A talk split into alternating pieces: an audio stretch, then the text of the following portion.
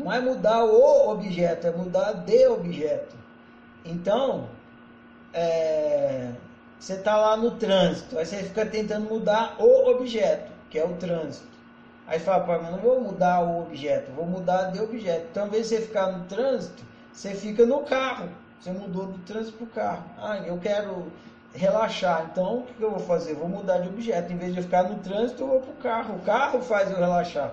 Eu ligo o ar-condicionado, aumento som, pronto. O objeto carro me ajudou a relaxar. O objeto trânsito estava me deixando só estressado. A tendência a você querer mudar o objeto é, é enorme. É. A nossa mentalidade ela está acostumada a funcionar assim. Muda o objeto, muda o objeto.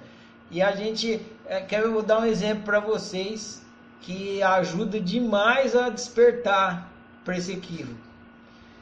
Pensa no objeto como se ele fosse um robô. E aí você vai se tocar da loucura que está fazendo. Por acaso você chega no, no, no, caixa eletrônico e começa a discutir com o caixa eletrônico? Não! Caixa eletrônico, meu crédito não é esse. Aumenta aí meu crédito. Ó, oh, isso aí você não pode fazer isso aí. Você piscou a luzinha azul, não pode piscar. Você, você discute com o caixa eletrônico? Não por quê? Porque você sabe que o caixa eletrônico não tem arbítrio, ele funciona daquele jeito. Agora, o outro tem arbítrio, mas ele não, embora ele só vai mudar o arbítrio dele se ele achar que deve. Então, mas a gente fica jogando o jogo do controle. Para quê? Para tentar fazer o outro mudar o arbítrio dele.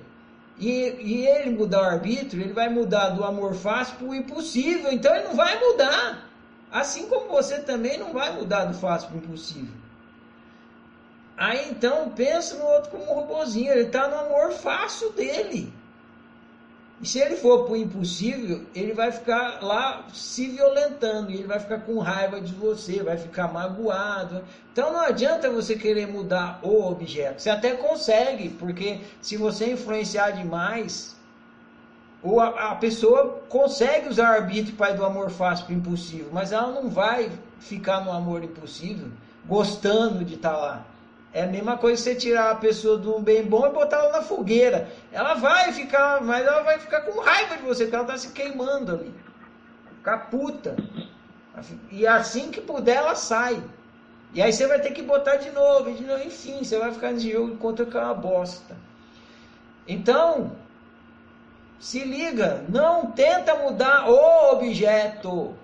Muda de objeto, ou seja, não tenta mudar o outro muda para uma outra coisa que vai é, te satisfazer. Agora, ah, mas eu, eu quero transar e eu sou casado.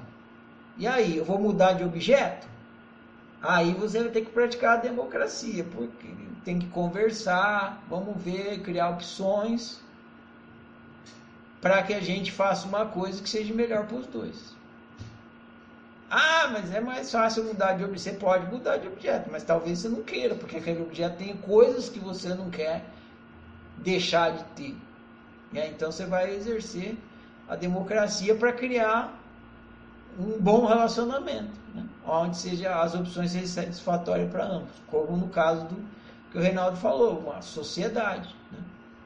Então aí se executa o diálogo, a democracia e tudo. Mas isso não é mudar o objeto.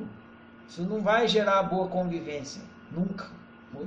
Você, e quando o objeto não é, é, é, uma coisa, aí que é mais fácil você mudar de objeto mesmo. Você fica, vai, você não fica tentando mudar o caixa eletrônico. Caixa eletrônico está quebrado, você não fica lá. Ô oh, caixa eletrônico desgraçado, funciona, seu filho da puta. Eu te pago, sou eu que pago para você, eu pago seu salário, que todos os seus chips aí fui eu que comprei, eu pago a energia que você está usando. Funciona, caixa eletrônico desgraçado. Não vai, é melhor você mudar de caixa eletrônico, que está quebrado. Você vai para o outro caixa eletrônico, você não muda o objeto, você muda de objeto.